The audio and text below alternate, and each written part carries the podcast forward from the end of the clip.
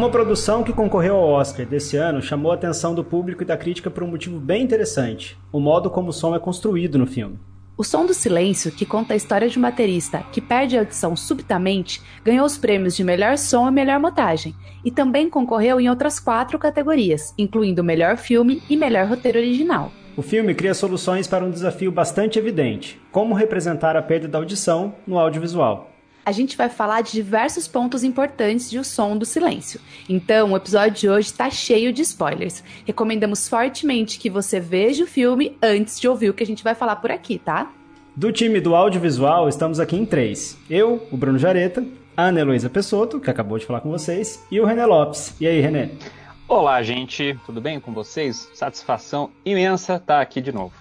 E além desse time, também vamos ter um reforço importantíssimo hoje, a Laura Santos, que é fonoaudióloga e vai debater aqui com a gente um pouco como o filme abordou e representou a surdez. Oi, Laura. Oi, gente, tudo bem? Muito obrigada, viu, por chamar. É sempre bom dar uma opinião, assim, onde a gente não entende muito bem. Mas vai dar pra gente discutir bastante coisa sobre a deficiência auditiva aí, que foi muito bem é, mostrada aí no filme.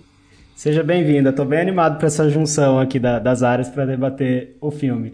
Vamos começar, Renê, eu queria puxar uma fala sua, porque você trabalha especificamente com sonorização e é músico também, que é o, o caso do nosso personagem do filme, né, do Ruben. Queria perguntar o que, que, chamou mais a sua atenção assim, no filme. Esses dois é, Oscars foram merecidos, tanto de som quanto de montagem? Com certeza foram. Eu acho que é, não precisa ser nenhum expert né, em cinema para perceber o cuidado que foi tido nessas áreas dentro da produção do filme. Então, e acho que assim, você falou de o que chama atenção, tem tanta coisa que chama atenção nesse filme, né? Vou tentar fazer caber né, dessa, dessa uma hora de bate-papo. Mas eu queria começar pelo início. É, logo no início do filme, a gente tem contrastes muito interessantes, assim, de sons mais agradáveis, né, e sons que geram um certo incômodo. E essas captações de som, logo no início do filme, elas são muito detalhadas, assim, né? Você ouve com uma qualidade de som, é, a cafeteira ali quando ele está fazendo o, o, café, quando ele liga, liga o liquidificador, uhum. é, até o, o spray do limpa-contato ali na mesa de som logo no início.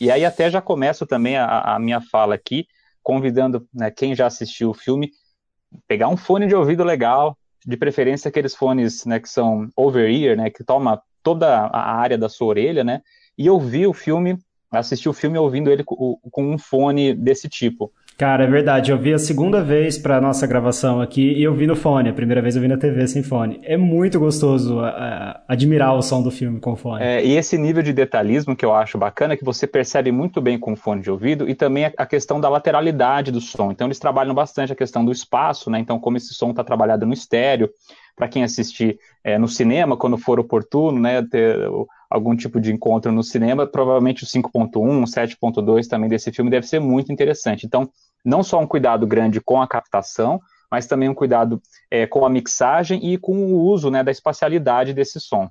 Eu acho essencial a gente trazer para a discussão, porque assim, como estudante de audiovisual eterna, me vejo como para sempre uma estudante, o que a gente sempre chama atenção de todos os alunos, e quando era também, estava na sala de aula, numa graduação, de que é audiovisual.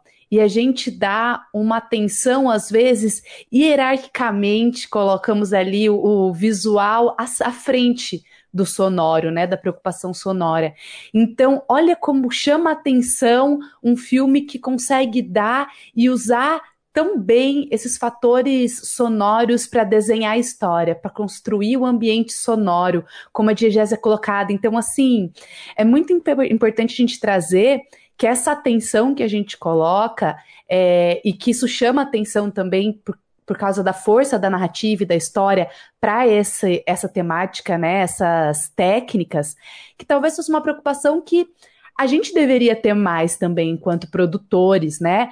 Há uma não sei assim como dizer, não é um preconceito, mas há sempre uma predileção, de uma certa forma, por, um, por, por exemplo, uma direção de fotografia. É algo que parecia mais tangível, de por que aquela estética ela nos chama atenção, ela nos é agradável, nos torna. faz outros sentimentos.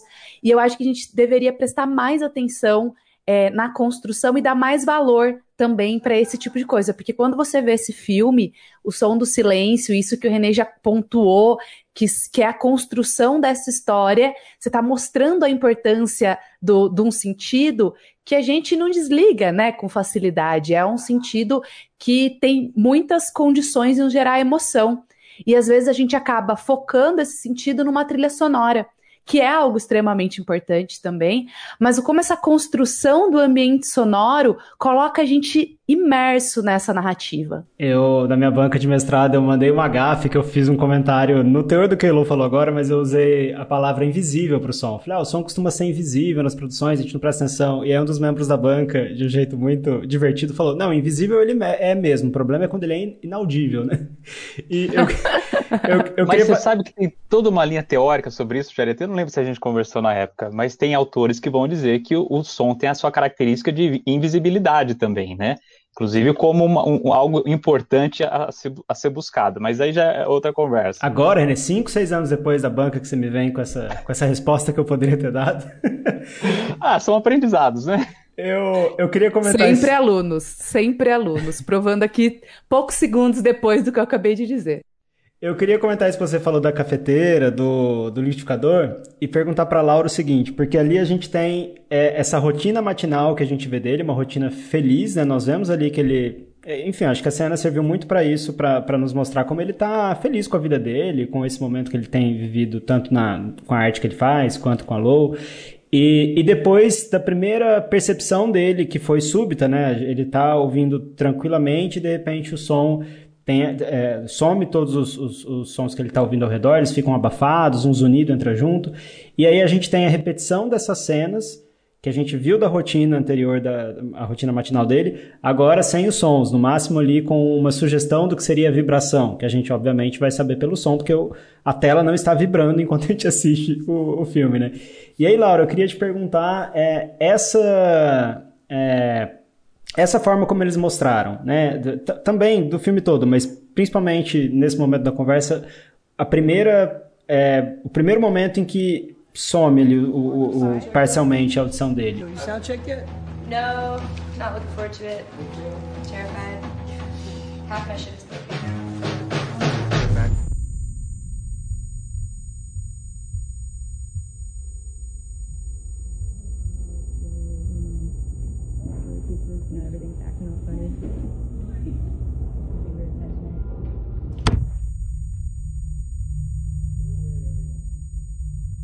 Isso ficou verossímil? Com o que você conhece da sua, da sua rotina de trabalho? O que você teria a dizer? É desse jeito mesmo que os pacientes relatam que acontece.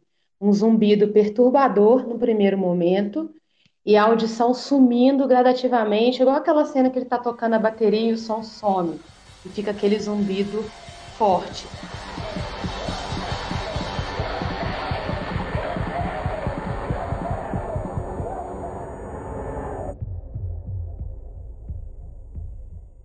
Algumas pessoas têm de um lado só e já dizem que é horroroso. Na grande maioria tem uma sensação de tontura junto, que no filme ele não teve, né? Mas ele teve bilateral, assim, sumiu por completo e ficou aquela sensação de pressão. E eu acho, achei muito interessante o filme conseguir passar isso pra gente, a sensação da pressão do som ficando oco, totalmente abafado, e ele sentindo mais o som do próprio corpo do que do externo. Isso ficou muito bonito na apresentação do filme e é exatamente isso que os pacientes relatam, que é desesperador daquele jeito mesmo. Eu fiquei imaginando que, que assim, no, na, na, sua rotina de trabalho, vocês têm que ouvir muita descrição sonora que vocês não têm como ouvir, mas a pessoa vai descrever por palavras, né, por, enfim. E como é difícil isso, né, você converter um, uma, uma percepção sensível a outra. E aí o filme faz isso com o audiovisual. Né? Eu, eu achei bem interessante porque a gente é, na verdade, carrega o nosso repertório de outras produções, né? O, o, que o filme faz, necessariamente, do jeito que ele faz, não é algo 100% inédito, digamos assim. Eu reconheci muita, eu reconheci muita coisa ali. Mas eu, eu gostei dessa forma de você estar tá sempre organizado pelo que o Ruben está percebendo, né? Então, quando some, a gente vê que a câmera não sai dele e o resto está sem foco. É como se é, ele não alcançasse com a audição, né? Exatamente. E para a gente, como profissional, foi excelente ter uma experiência assim. Porque é o que você acabou de dizer. Por mais que o paciente descreva, a gente não tem capacidade de sentir o que ele está sentindo. Não é igual a gente fechar o olho e perder essa relação visual, que é, está sempre à frente. Concordo totalmente com, o que a Elo falou. É muito difícil ter uma noção do que é uma perda auditiva. A gente tenta por empatia, a gente ouve eles, tem que prestar muita atenção no que eles estão trazendo para a gente de informação. E até o, lugar que eu trabalho, a empresa que eu trabalho, indicou para a gente ver o filme, para os pacientes verem o filme, para os familiares assistirem o filme, para entender melhor quem está dentro de casa com deficiência. Uma coisa interessante, né, que, que a Laura falou, né, sobre essa, essa questão de explicar mais ou menos como que é esse, essa escuta, então, a pessoa que está com né, algum problema de escuta ou que está utilizando algum tipo de aparelho, tentar descrever até para que os processos, né, eu acho que depois a Laura pode explicar um pouco melhor, de ajuste dos equipamentos, possam ser feitos de uma melhor maneira. Eu queria trazer só uma experiência de sala de aula.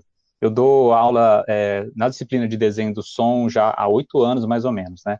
E um dos grandes desafios que eu, que eu tento trabalhar com os alunos é essa questão do repertório de palavras mesmo para ajudar a construir é, descrições sobre um som, né? Ah, esse som é mais grave, é agudo, é abafado, tem brilho, é, reverbera, né? Então a gente vai criando né, um, um, um repertório de palavras ali para tentar descrever. E aí eu estou falando de um curso voltado para essa área do audiovisual. É, eu não tive a oportunidade de dar aula para um aluno surdo ainda, então, assim, todos esses alunos com a, com a audição, acredito eu, é, em, em funcionamento, né, ali perfeito ou próximo a isso, mas você percebe que há uma dificuldade muito grande até entre os ouvintes, né, é, descrever detalhes de som, né, então uma característica de um som, um elemento, então eu imagino que essa comunicação, né, Laura, quando vocês vão fazer ajustes de equipamento, seja uma coisa assim, quase que tentar, né, psicografar o que, que a pessoa está querendo, tá querendo dizer ali. É, e a gente usa essas estratégias também, a gente também dá essas referências é o som mais grosso, é oco, parece que está na cabeça, para ajudar a pessoa a descrever o que ela está sentindo. Porque é muito difícil para nós, para quem perdeu totalmente a referência, que está há 20 anos com uma perda auditiva e nunca procurou ajuda, essa pessoa não sabe mais o que, que é ouvir um, uma campainha tocar. Ela perdeu totalmente o que, que é significado e significante do som. Então é difícil, não é fácil não. Uma coisa que eu queria falar, assim, que tem muitos profissionais da saúde que estão relatando sobre o filme, né, muitos médicos otorrinos principalmente, é que o filme não é sobre, sobre o tratamento, né, tão específico assim, da perda súbita que ele tem. Mas a perda súbita tem, tem tratamento antes de, de, do paciente ser direcionado para um implante. Então, ele pode tomar um medicamento e melhorar a coisa de 10 dB por frequência, 15 dB, dependendo da frequência. Tem gente que recupera até mais do que isso, para depois começar um processo de reabilitação. Então, não é tão repentino quanto aparece no filme, assim. Não, é essencial você ter passado essa informação, Laura. Eu acho que o audiovisual, no geral, seja as novelas, as séries, os filmes, eles têm um papel de abordar temáticas e muitas vezes as soluções, elas têm, elas buscam uma solução dramática, né? Dentro dessa história, como eu posso tornar isso dentro do, da história que eu vou contar. Né? A gente precisava mostrar esse passo dele em duas horas, em duas horas e, e alguns minutos, e é muito interessante porque várias.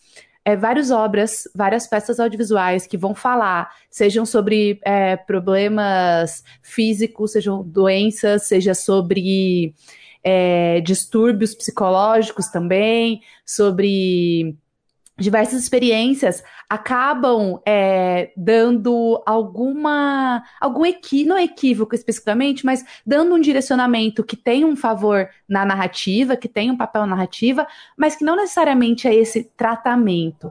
E quando vocês estavam falando sobre essa história, né, o René colocando da gente saber descrever o som, eu fico muito pensando, mais uma vez trazendo essa história da imagem e do som, que a gente é, está mais acostumado a descrever coisas que a gente vê do que o que a gente ouve, e a gente não está educado a descrever o que a gente ouve, a ouvir, sabe? A prestar atenção no que está sendo dito, na, nos sons que estão ao nosso redor. Então, acho que tudo isso envolve esse processo até da própria perda da audição, de como a gente lida com a perda de audição, diferente de como a gente lida, por exemplo, com a perda da visão. É, e, por exemplo, dentro do nosso curso, a gente não tem um treinamento auditivo para colocar um aparelho auditivo no nosso estetoclip, que é onde a gente escuta o aparelho, e identificar isso é grave, isso é agudo, como é que está o som da voz, o que, que é um defeito do aparelho, o que, que é um som ruim, o que, que é um som bom. A gente não faz treinamento assim, nem a gente que é da área. Então, imagina quem não é as pessoas não têm muita noção do que, que é uma dificuldade, uma deficiência, né? Sobre isso, até queria fazer um, apontamento aqui, né? Os nossos colegas do audiovisual que possam estar ouvindo, né? Ou, ou estudantes, produtores que estão acompanhando o podcast, porque a maior parte das bancas, né? O Jareta vai concordar comigo. A gente chega em banca, né? De, de, de final de graduação, e aí o aluno construiu aquela estética maravilhosa, aquela fotografia, aquela direção de arte, e o som tá horrível. e assim, é algo, é algo muito frequente, né? A gente encontrar isso, né, Jareta? É frequente encontrar isso na produção, é frequente encontrar isso, encontrar isso em pesquisas de audiovisual, então a pessoa se propõe a estudar, por exemplo, uma adaptação literária, e você vai ver, a pessoa só falou da imagem, sendo que um livro é repleto de sons. E, e você pensar pelo som audiovisual é, nossa, como isso enriquece a obra, né? E aí, voltando para a questão da, da produção, você é, imagina o seguinte: se você fechar o olho e só ouvir o seu filme, ele tem a mesma qualidade visual que você investiu de, de tempo e de recursos para construir essas imagens, né? Tá, tá, pô, é metade do negócio, né? É audiovisual. Então a gente precisa dar uma atenção é, tanto quanto, né? Ah, gente, isso tem que ser muito bem trabalhado mesmo por vocês que estão aí com os alunos, né? dando essa atenção, porque não é todo mundo que é surdo completo. Existe o deficiente auditivo, uma perda leve, uma perda moderada, e vocês não sabem como que eles se queixam de não conseguir ouvir um filme com uma qualidade boa de som. Eles reclamam muito. Só para acrescentar aí nesse, é, nesses detalhismos que a gente está colocando né, do, do filme, e o Jareta falou sobre esse, é, esse se sentir, sentir que conhece esses sons, né, que você falou, né, Jerita, que quando você estava ouvindo, quando ele está naquele processo de perda auditiva, você falou que, que sentiu que reconhece aqueles sons. Uma, curiosidade muito bacana desse filme é o cara que foi é, responsável, né, pela, pelo design sonoro desse filme é o Nicholas Becker, que aliás é um cara que tem um currículo também invejável, né? Então, é importante dizer da onde esse cara partiu para ele chegar aqui, né? Esse cara trabalhou na equipe de som do Gravidade e trabalhou também como, como né, na equipe de som do. Como é que é o nome do filme? Meu Deus do céu, agora eu esqueci. Uh... Sobre o que, que é o filme? Descreva o filme. Aqueles dos alienígenas que estão decodificando a, a ah, mensagem. A chegada.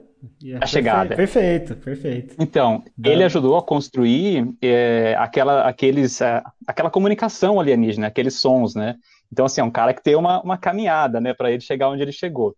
E aí, especificamente sobre esse reconhecimento dos sons, esses sons né, que a gente começa a escutar quando ele está naquele processo de perda auditiva tal, é, a primeira coisa é né, uma técnica de construção narrativa, da mesma maneira com que a gente tem né, o ponto de vista, ou a câmera subjetiva, muitas vezes que a gente chama, né, que é quando a câmera assume a, a, a, o ponto de vista, né, o olhar de um personagem, nesse filme a gente tem recorrentemente o ponto de escuta, ou seja, a nossa audição passa a referenciar o que seria a audição do personagem, né?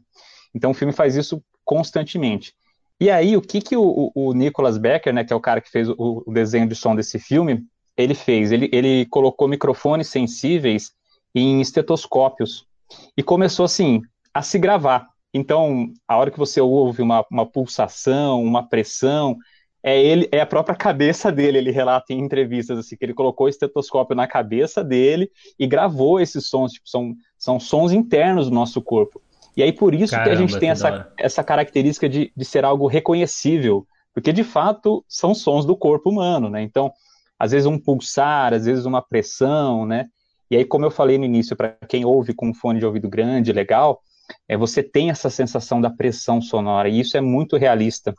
Eu, eu digo até porque eu tive uma experiência de mergulho um pouquinho mal sucedida e fiquei um mês mais ou menos com a audição meia boca, né? Não sei dizer em detalhes o que, que aconteceu, mas eu sei que a pressão da água, né, numa profundidade maior, acabou machucando, né, o meu ouvido e eu senti uma pressão no ouvido.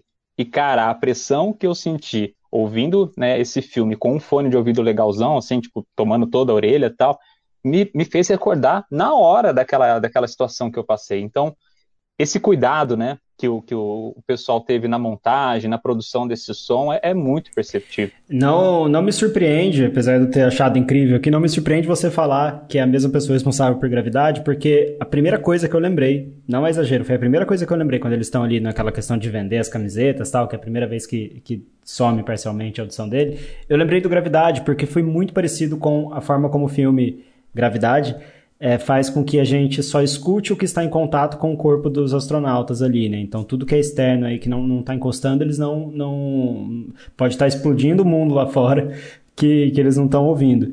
E, e, eu lembrei disso, só que eu também observei que a gente tenta construir uma consistência, uma espécie de coerência com o que ele está sentindo é, pela audição, mas não tem, fica mudando a forma como ele escuta. O que deixa mais desesperador ainda, porque você vê que não é uma coisa estável, é uma coisa que está progredindo ou que está sendo inconsistente, que está mudando. E isso faz com que ele fique mais preocupado. Pelo menos eu, eu fui adquirindo essa preocupação. Mas a, a, a sensação foi exatamente essa de estar embaixo d'água. Lembrei disso também. Quando você só tapa os ouvidos e fica com a cabeça para fora boiando e faz algum barulho assim na, na, na, sua garganta, você ouve o jeito que ele ouvia ele mesmo lá, né? E outras pessoas ali perto mas com zumbido, com esses outros detalhes. Né? Tenho vários pacientes que descrevem a perda auditiva assim, como se estivesse com a cabeça dentro da água. É assim mesmo que eles falam. Eu ia falar sobre essa construção também, Jareto, é, no sentido de misturar os sons diegéticos com os sons não diegéticos, que é uma coisa assim que me chama bastante atenção nesse filme. Eu sempre falo para os alunos né, a importância da gente pensar o código sonoro como algo de fato mixado e junto, a ponto de quem está escutando o filme, né, está lá prestando atenção, não consegue diferenciar o que, que é o som que pertence àquele universo dos personagens do som que é colocado para a gente como espectador, né, o som não diegético. Quanto mais você consegue misturar esses sons, melhor vai ser o impacto daquela proposta de, de clima né, que você está tentando construir com a cena. E eles fazem isso muito bem no filme, misturando, inclusive, né, esse ponto de escuta do personagem com elementos que são não diegéticos para a gente como espectador. E aí sobre isso tem um, um, um conceito muito bacana é, de, um, de, um, dos teóricos né, do som do cinema, que é o Michel Chion, um francês que tem um livro que chama Audiovisão, é um livro bem bacana. Ele vai falar sobre sons internos, que são esses sons do corpo. Então não é algo novo, né, exatamente o que esse filme faz ao mostrar é, esse ponto de escuta. Então, provavelmente vocês devem lembrar de algum algum filme que vocês assistiram que de repente o personagem está nervoso, né? E ele começa a ouvir o próprio coração batendo, ou um grave para meio que simular essa pressão, né, de uma pessoa que está muito ansiosa, tal. Então, é, é, o Michel Chon vai chamar isso de sons internos. É, esses sons internos podem ser objetivos, no sentido de algo que você consegue identificar, né, como é, esse coração batendo, né, algum, algum elemento fisiológico nosso possível de identificar. Ou os sons internos subjetivos, que como se fosse representado a confusão mental, né? Algo que a gente não consegue entender exatamente o que, que é. E o filme mistura muito bem tudo isso. Então você tem esses sons internos objetivos, subjetivos, o ponto de escuta do personagem, e sobre isso ainda você tem esses sons não diegéticos para a gente como espectador. E tudo isso é colocado muito bem na mixagem. Então, isso eu acho que foi um ponto muito importante, assim, com relação aos prêmios, né? Então, é, essa preocupação de fazer com que todos esses elementos é, tivessem uma, é, uma, uma, construção muito homogênea, né? E eu acho que o que é muito interessante agora, dentro de tudo que a gente colocou, são as opções que são feitas no roteiro, né? É, o fato da, de Olha como é a nossa vida, né? Quem daria tanto valor ao, a, a audição que não o músico, né? Isso o cinema vai fazer muito também. Você pega o grande sonho da pessoa e você coloca um grande obstáculo. No caso aí, você vai pegar um músico e vai fazer com que ele comece a perder subitamente a sua própria audição, que é assim a fonte é, do seu trabalho e tal. E eu não sei, mas a ideia até de ser um baterista eu acho extremamente interessante pela questão da vibração, pela questão da ação do, e do, e do da reverberação. É, dos, dos, recursos possíveis físicos, das respostas físicas até do, do material, né? Queria ouvir um pouco mais, principalmente aí, René e Laura, René enquanto músico, Laura enquanto especialista, nesse sentido dessa opção, né? A opção dessa construção e desse instrumento em específico. Eu queria aproveitar até emendar uma pergunta para Laura aqui com relação à saúde auditiva dos músicos, né?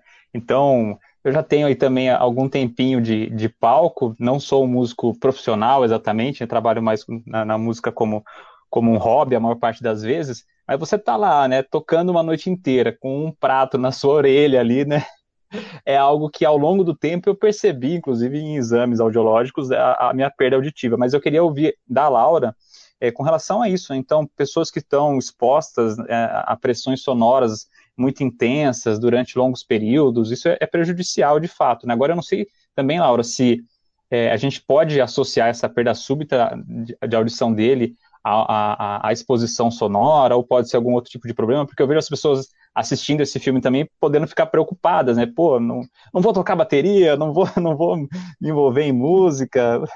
Assim, vale a preocupação, porque a perda auditiva induzida por excesso de ruído ela acontece de fato com músicos de vários é, diferentes instrumentos, baterista por causa do chimbal, o lado esquerdo sempre vai ser mais prejudicado que o direito. As perdas também acontecem bilateralmente, mas é um processo totalmente diferente.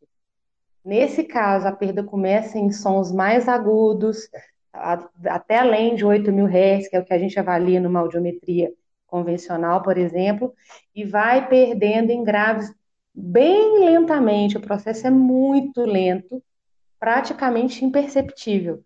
Então, no caso do personagem do filme, ele tem uma perda súbita que não tem relação com o ruído que ele está exposto, não. São coisas diferentes. O René tinha falado no, no comecinho, numa das primeiras falas dele, a questão do, dessa, desse começo ser bastante importante com a forma como eles trabalham o som eu percebi que lá naquele show deles no começo, o som tá extremamente, é, assim, não é na perspectiva de quem tá assistindo o show, é na perspectiva de quem tá no palco, né? A gente percebe essas diferenças.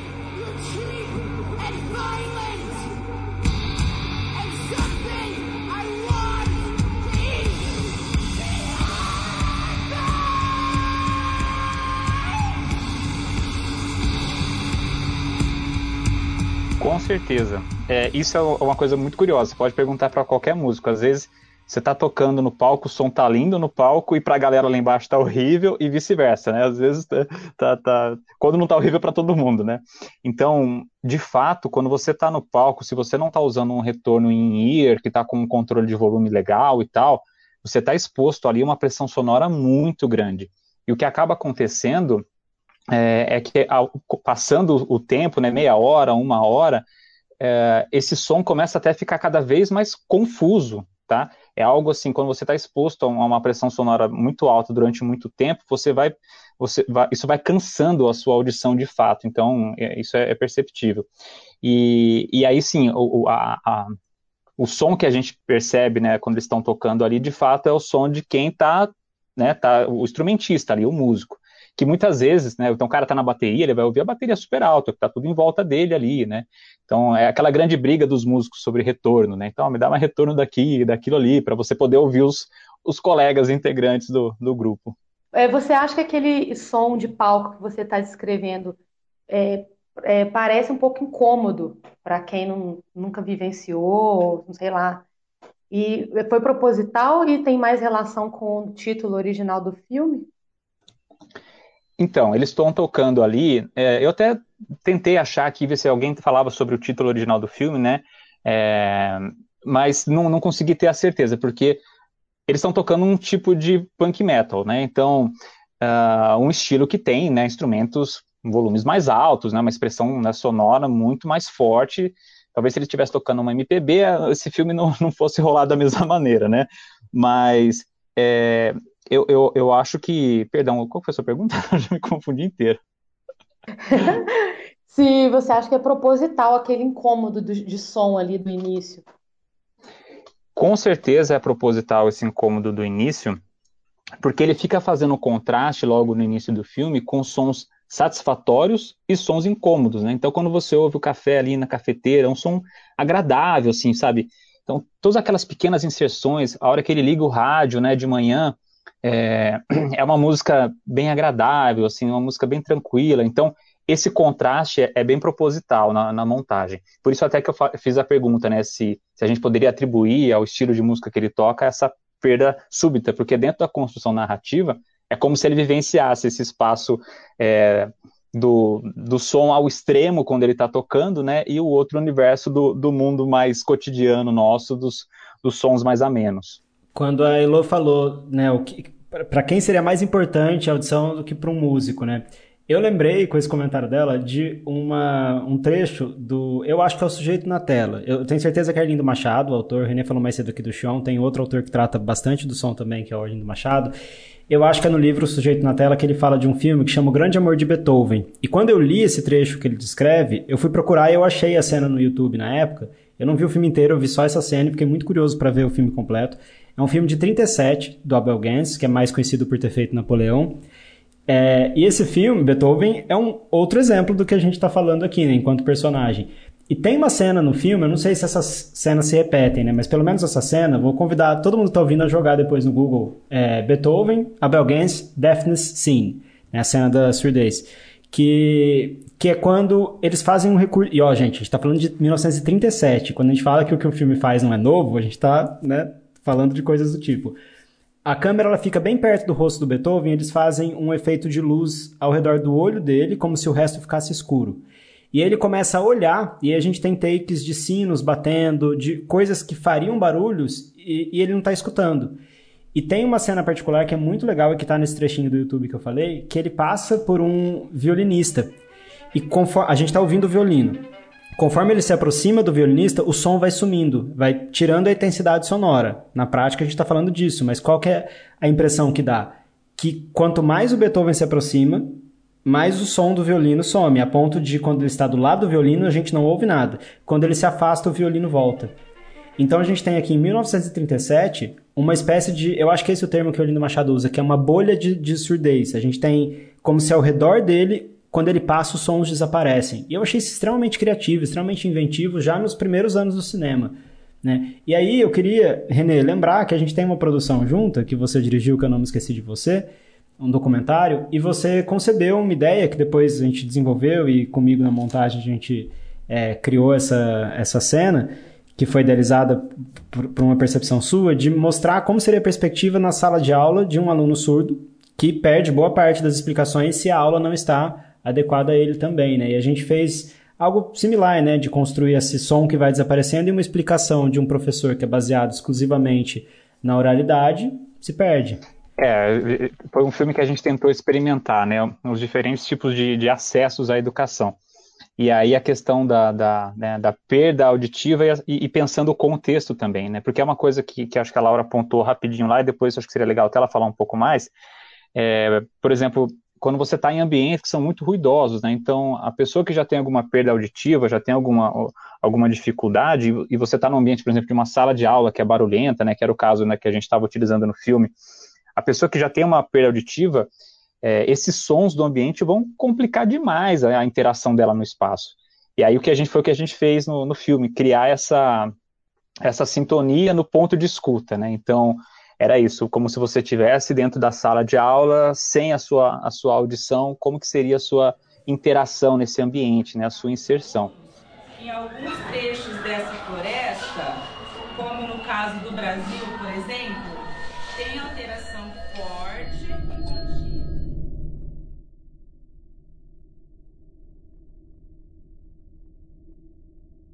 E até sobre isso, Jareta, até citando um pouco o exemplo que você tinha dado, uma coisa que foi muito importante na construção desse filme também, que eu fui dando uma pesquisada, que antes do, de começar o, o processo de, de, de, gravação, o, o Nicolas, né, que foi o, o, diretor de som, ele levou o diretor do filme para uma câmara anecoica, que é aquelas salas que são totalmente isoladas com espuma em que você não ouve absolutamente nada, né? E aí quando você fica um tempo numa sala como essa, você passa a ouvir os sons do seu corpo. Então ele fez o experimento com o diretor do filme, inclusive para que o filme fosse pensado já, né, seguindo esse caminho, é, entendendo a montagem do som como um elemento fundamental e não como só um elemento ali da, da pós-produção. Levou um Oscar para o filme, fez muito bem. Inclusive tem um tempo determinado que você tem permissão para ficar dentro de uma sala dessa, né? Na, na Alemanha, onde são produzidos aparelhos auditivos que eu trabalho, na Dinamarca também, são os aparelhos são desenvolvidos e testados em salas assim.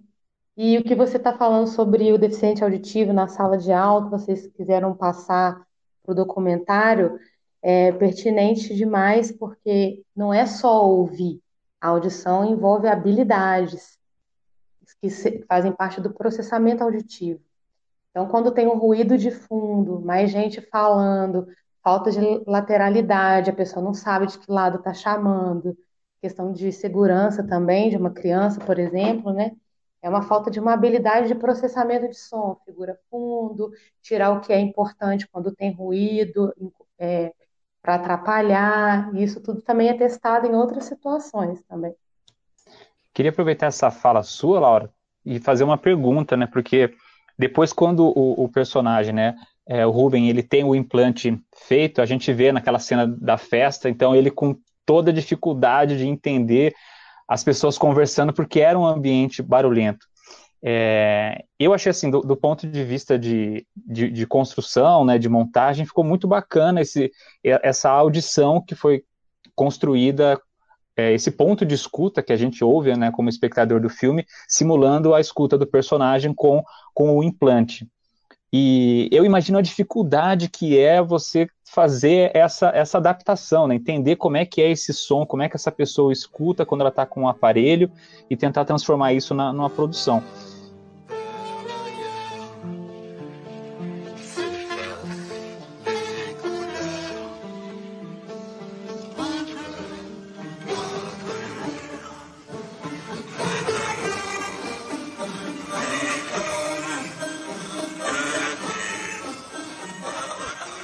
É assim mesmo que as pessoas implantadas escutam? Tem aparelhos melhores, aparelhos piores? Como que é? É, é assim mesmo. O aparelho auditivo convencional que a gente vê, que é muito comum, não, é totalmente diferente. Mas o implante coclear é aquele som robotizado, porque são eletrodos que são inseridos lá dentro da cóclea, e aquele som é distorcido, extremamente agudo, não tem clareza, e em nenhum momento ali no filme não tem essa preparação, essa é, o trabalho da expectativa dele, do personagem, né? Do que esperar daquilo tudo que ele vai abandonar e abrir mão para tentar ser ouvinte novamente, do quanto vai ser frustrante. E, infelizmente, assim, em grandes centros até de implantados, é a, essa preparação toda é muito falha. E esse som totalmente distorcido faz com que ele continue totalmente isolado, marginalizado daquela reunião ali, porque ele não dá conta mesmo de ser ativo e participante ali daquele momento, aquele som embolado, né? Horrível, é daquele jeito mesmo. Eu fui uma vez com um paciente, ele foi ligar o implante, ele já era um senhor, e a frustração dele foi enorme, porque ele não conseguia entender as palavras. E ele achava, ele sonhou que ele ia voltar a poder conversar com a família. E não, o implante para ele foi só uma forma dele ter segurança, de caminhar sozinho, um pouquinho mais de independência no caso dele.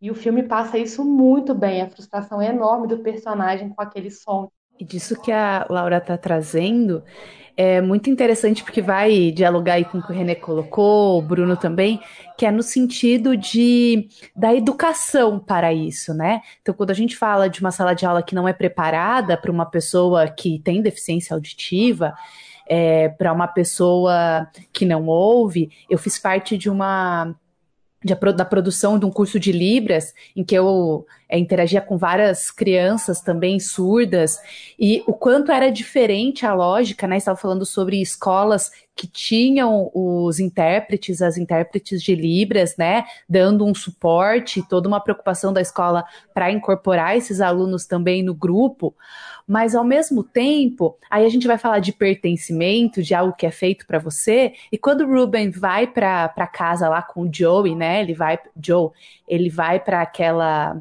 para aquela clínica, para aquela, aquela comunidade, e ele adentra a comunidade das pessoas surdas, vira uma outra coisa, né? E a importância que o Joe vai dar para que ele entenda, né? Você vai aprender a ser surdo agora. Essa preocupação que é, é muito interessante a gente olhando de fora, porque a preocupação do Ruben é muito mais voltar a ouvir, desde o começo, ele fala com o primeiro médico, é, a, essa relação que ele tem com essa médica que realiza o implante, que é algo tão rápido. Eu, eu confesso que durante o filme eu falava assim, gente, eu confio nessa mulher ou eu não confio nela? Sabe, uma coisa, será que vai dar alguma coisa errada? E a gente não sabia muito o que esperar, porque eu aguardava que ela chegasse com a, uma relação muito mais parecida com o que o Joey estava tendo com ele, no sentido de é, explicar as coisas, como a Laura pontuou agora, né? De colocar. E, e para mim isso aconteceu depois no filme. Claro que também estamos aí que talvez tivesse colocado antes, ele tivesse refletido e não gerado os conflitos que vêm logo depois dentro da história. Mas exatamente, as... talvez a gente fosse perder, né, esse conflito dele se tivesse feito antes. Mas a, aquela fala dela depois do implante, olha, isso aí agora vai, né? Não é bem assim. Isso deveria ter trabalhado antes. Exatamente o que você está dizendo, exatamente. E eu fico com muito medo dessa médica, gente. Assim, eu já fico. Aí eu falo, mas ela não estava associada ali à, à, à, comunidade, pelo que eu tinha entendido. Então, é uma relação de tratamento muito estranha. Depois queria ver com a Laura, né? Quais são os passos mais dentro de uma normalidade, não, né? Nessa, nessa exceção mas o fato de que Ruben está muito focado em voltar a ouvir e a voltar a ser quem ele sempre foi, diferente de se adaptar. Mas quando ele está num ambiente direcionado, adaptado, em que ele tem acessos, isso é muito bonito, né? Eu acho que o filme, em vários momentos, ele me toca num sentido de que ele constrói essa comunidade, a comunidade se abre para ele, né? As pessoas apoiam ele, em pouco tempo ele já se sente mais à vontade para estar com aquelas pessoas, se identifica com a situação daquelas pessoas.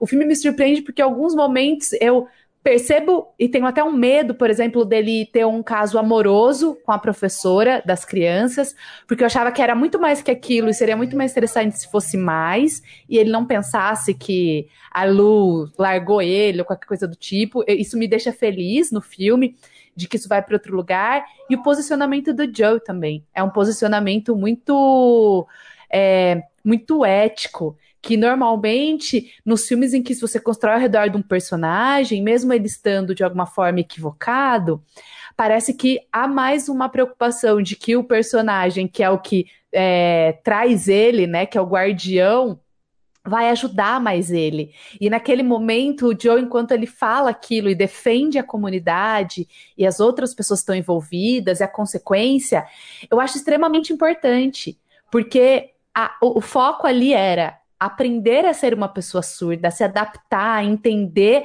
as novas experiências que ele teria. Então, quando ele vê o pessoal dançando break, ou quando ele, ele mesmo toca bateria, ou quando tem o músico tocando piano, e todo mundo com a mão no piano, assim, é muito delicado, é muito sensível. Me lembra um filme que eu vi uma vez, gente, que eu não vou lembrar o nome, porque vocês vão entender. É um filme. Meu irmão trabalhava na locadora, gente. Sim, existiam locadoras de filme. Eu tenho essa idade. E aí, é, meu irmão ele era responsável por comprar os filmes, então a gente via vários filmes, eu alugava muitos filmes. E eu vi um filme uma vez iraniano que era de uma criança cega e a família não sabia direito como se relacionar com ela.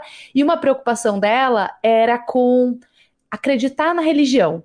Porque ela falava assim, isso também é uma coisa que a gente já comentou aqui no Audiovisualcast, acho que do Inteligência Artificial, é, porque ela falava assim, como é que eu vou acreditar em Deus se todo mundo vê Deus? E ela começa, quando ela vai para uma comunidade específica, que vai ensinar para ela a entender o mundo a partir dessa visão, é, ela começa a enxergar com as mãos, com o tato e com os sons Deus em outras coisas. Então, ela lê as pedras do riacho. Então, eu entendo que esse momento de adaptação do Ruben e essa abertura, e é muito estranho, porque eu achava que é muito momento ele ia ficar mais seguro, assim, mas ele consegue se abrir. Então, acho que essa é, criar essa comunidade é o que a gente ainda não consegue fazer, né? É algo muito mais é localizado também. É, exatamente, é localizado, porque elas existem. As comunidades surdas acolhem muito bem o surdo, principalmente se ele está disposto a se desenvolver nos sinais e não na oralidade. Existe dentro da comunidade surda é, um preconceito também com o surdo que oraliza, com o surdo que decide usar um aparelho auditivo. Isso também é retratado com, pelo filme de uma maneira maravilhosa, quando ele volta no, no momento pós-cirúrgico, mas sem o implante ativado, né?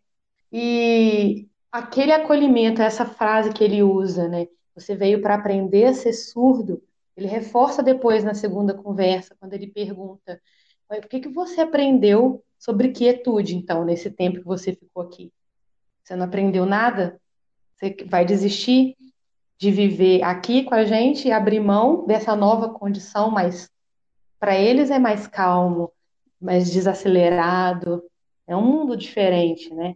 E o filme passa isso muito bem. Foi nesse diálogo que eu aceitei a tradução do nome do filme, porque daí eu acho que as coisas fizeram sentido.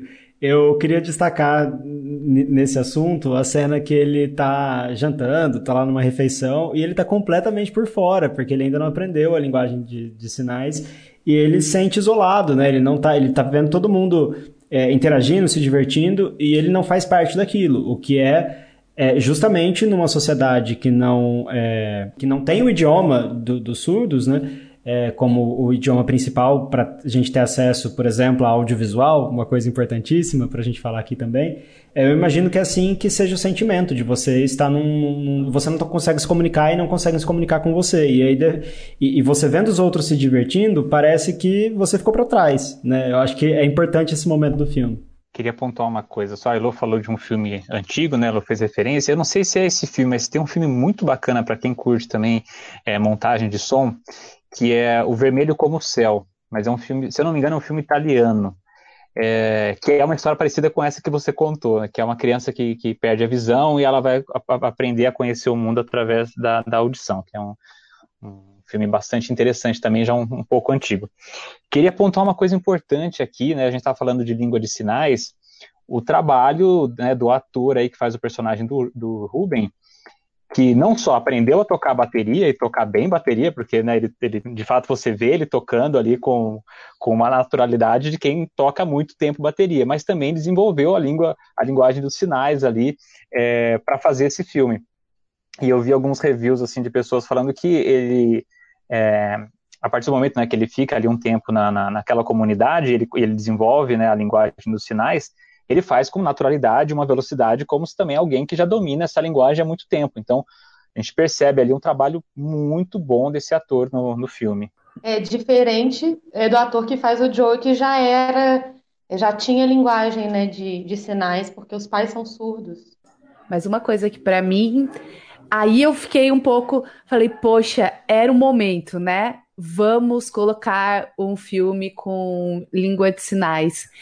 E só que alguns, principalmente os diálogos entre o, o Joey e o Ruben, em que a gente usa enquadramentos tradicionais, enquadramentos que cortam a linguagem dos sinais. Não sei se vocês devem ter percebido isso, mas eu falava, não, gente, ainda mais eu fiz esse curso, né? Participei da produção desse curso, e havia até uma questão dos.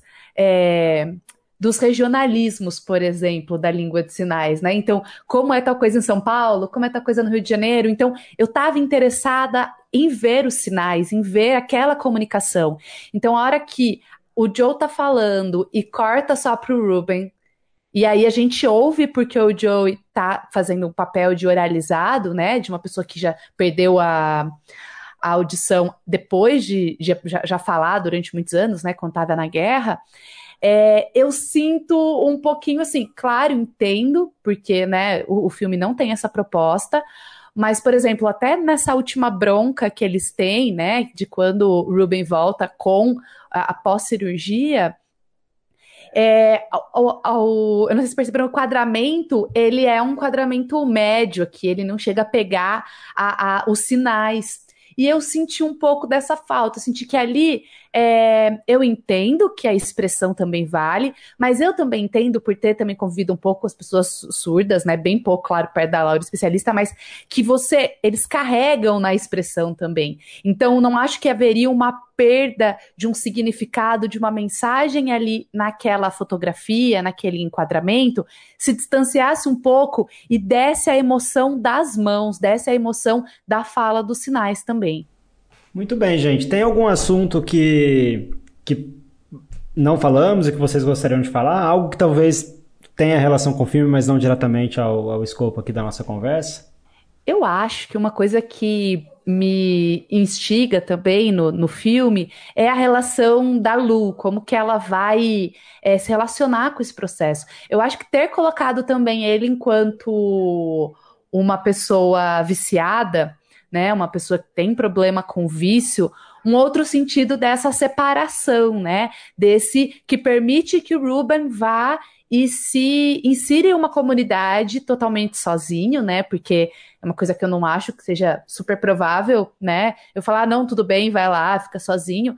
E essa relação, para mim, foi muito estranha até em certo momento, e acho que vem dessa construção de por que, que eu teria que deixar ele sozinho ali, por que, que ele teria que viver isso dessa forma. E eu me surpreendo em diversos momentos com o filme, até da própria maturidade dele em alguns momentos, né? Que ele tem alguns momentos mais intensos, mais é, radicais, mais sem um pensamento muito tranquilo e consciente sobre o que ele vai fazer, só que essa construção da relação dele, é, para mim ainda fica um pouco confuso no filme. Não sei para vocês, até a relação como ela aparece depois é, dessa transformação. São pessoas que ficam diferentes.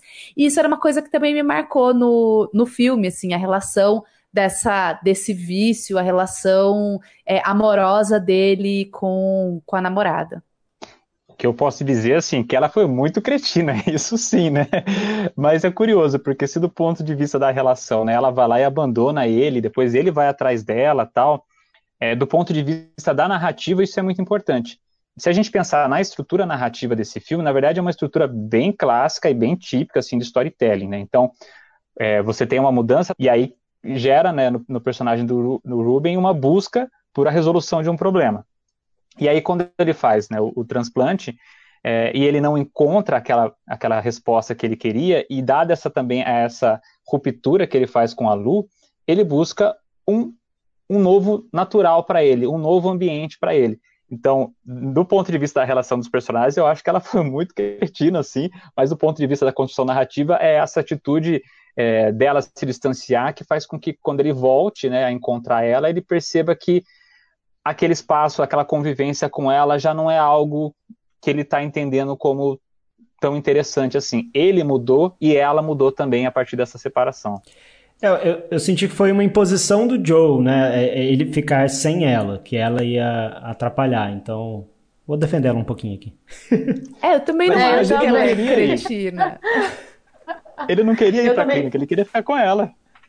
É, depois que eu vi, a segunda vez que eu entendi que o Joe impôs que ela não poderia estar ali, mas as, né? Bom, eu também fico no meio termo, assim, mais ou menos. Não gostei muito, mas não tô chamando de cretina, não. É que eu acho que eles, eles fizeram uma situação de que eles precisavam de dinheiro e não tinham dinheiro. Então ela precisou recorrer ao pai, já que o Ruben ia ter que ficar lá. Eu achei que o, o roteiro tentou construir dessa forma, mas eu entendo que essa percepção a gente precisa fazer uma vista grossa assim para comprar, porque a gente pensa, pô, no momento que ele mais precisa, né, de alguém, ele está sendo é, sendo tirado isso dele, pelo, pelo próprio Joe, por ela, né? Mas, enfim, isso fez parte do processo dele ter que, que não, não ter para onde correr. Inclusive, confiscaram o celular dele, eu achei isso um pouco assustador também. Do ponto de vista, é, então, da, da, imersão, né, e do potencial imersivo que é você estar numa comunidade, isso faz todo sentido. Então, a, a Lu não poder estar lá, eles pegaram o celular dele, não querer que ele tenha comunicação com o mundo externo, porque ele está num processo ali de imersão. Faz sentido, então, essa postura do Joe mais, mais forte, assim, mas o que me marca é isso, que na verdade ele não queria ir para aquela, aquela comunidade, ele queria levantar grana para fazer a cirurgia. E se você pensar, né, então se ela tivesse apoiado ele, eles vendiam as coisas logo ali naquele momento, não tinha separação e ele tinha feito a cirurgia. Mas lógico que pra gente também é muito bacana a gente ver esse processo também, o quanto ele Aí não ia ter filme. é, aí não ia ter filme, né? Mas aí a gente tem essa construção do personagem, né? Então, ele encontrando um novo equilíbrio, então quanto ele aprendeu, etc, né? E o processo, gente, de cirurgia não é tão rápido daquela forma. Aqui no Brasil, o protocolo para se fazer o implante coclear, que é o nome daquela cirurgia que ele fez, é longo, super extenso. Exige que seja testado um aparelho auditivo convencional antes, ele só vai para a cirurgia se ele tiver uma resposta ruim. Ele faz primeiro um lado, cicatriza, adapta um lado, para depois avaliar se vai fazer o outro. Não é assim, faz os dois, é bem diferente. Eu acho, ainda voltando a Lu rapidinho, que o que para mim é o ponto chave é que você está falando com um viciado. E pessoas que já se relacionaram de alguma forma com pessoas que têm algum tipo de vício, algum tipo de, é, de relação assim, com qualquer coisa que seja, né? Qualquer tipo de distúrbio, entende a possibilidade também que tinha dele estar em risco, né? Então, essa é a questão, se constrói, né, narrativamente, tudo que pode atrapalhar essa pessoa. Eu adoro quando, assim, pega tudo de pior que pode acontecer e você coloca na frente do cara. Então, eu não acredito que ela tenha sido uma cretina nesse sentido.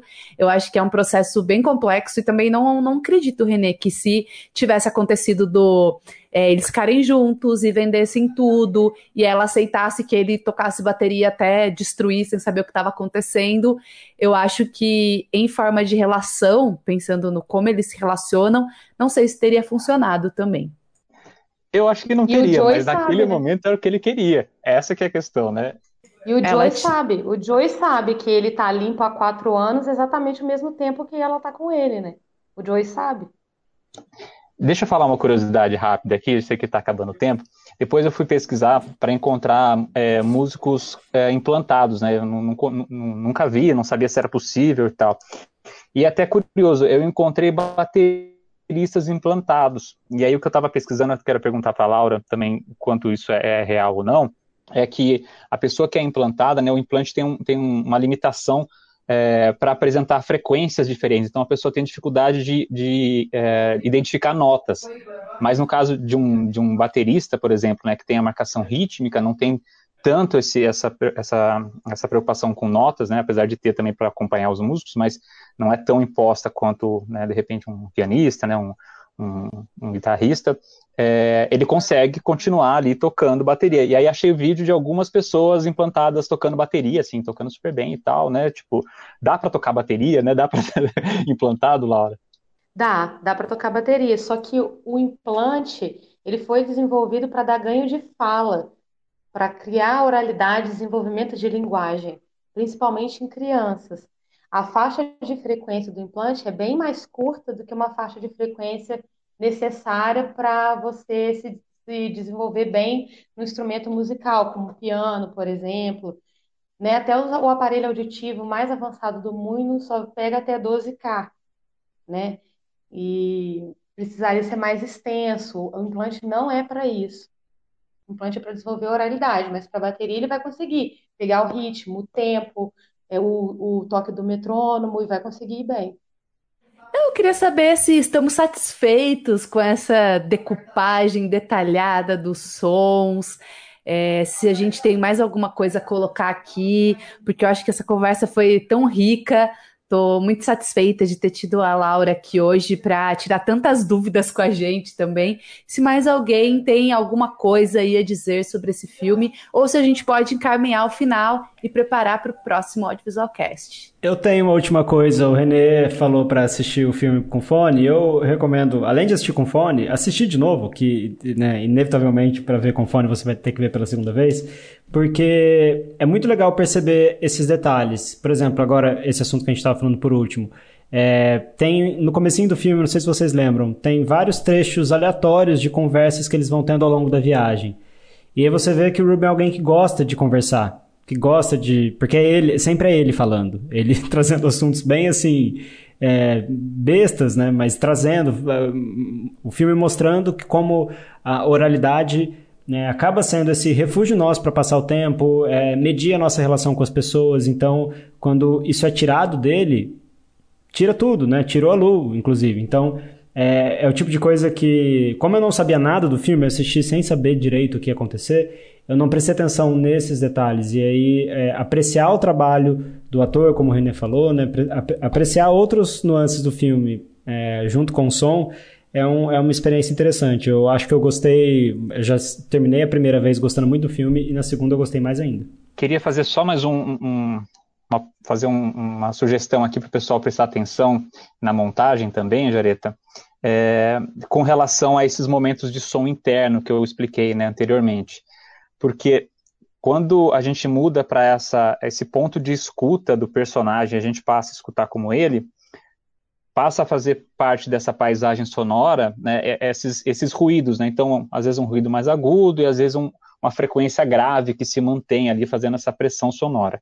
E o que deu para perceber também ali que é, essa frequência grave, na verdade, ela é, ela, é uma, ela é um acorde, é um acorde menor, né, dentro da, da, da, da escala musical, né, é um acorde menor que tende a uma emoção um pouco mais obscura, um pouco mais tensa.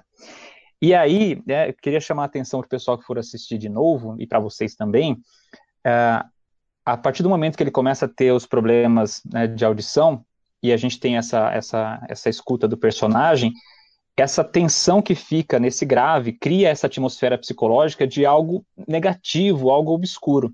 E a partir do momento que ele está ali na escola, né, nessa comunidade, e ele começa a interagir mais ali dentro, começa a ser reconhecido tal, a gente tem muitas inserções é, só do som diegético, não mais o som do personagem ali, não mais o ponto de escuta.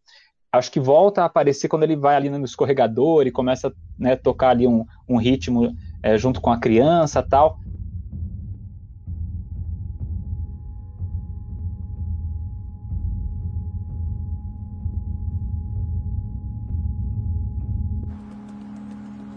Mas que tira né, essa, essa, essa tensão que estava no início do filme, logo que ele, é, que ele fica surdo.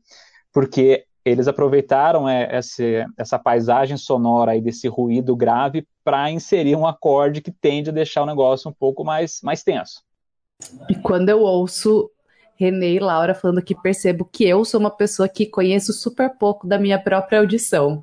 Vou ouvir de novo e dar o devido, a devida atenção a todos esses detalhes. Só achei assim que o filme ele retrata uma discussão, gente, que quando foi lançado o implante, a possibilidade de voltar a ouvir, os surdos levaram isso muito.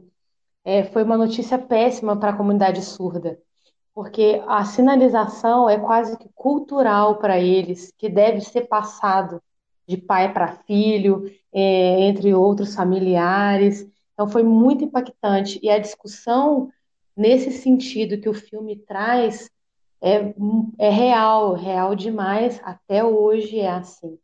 Então o surdo ele fica à margem da sociedade, né? né, os ouvintes totalmente separados e uma pessoa que vai decide fazer um implante, ele vai ser discriminado pelos dois lados. Ele não vai ser aceito na comunidade surda e ele vai ser discriminado como deficiente na comunidade ouvinte. E isso o filme mostra muito bem. Gostei muito, muito desse debate aí, assim, para o mundo ver. É muito solitário, né? O resultado acaba calhando ali no fim dessa situação. É solitário e quando você entende, talvez consiga se identificar, né? Muito sobre identificação e pertencimento também esse filme. Muito bom, muito bom poder discutir o, o legado recente desse filme. Vamos continuar acompanhando né, as discussões.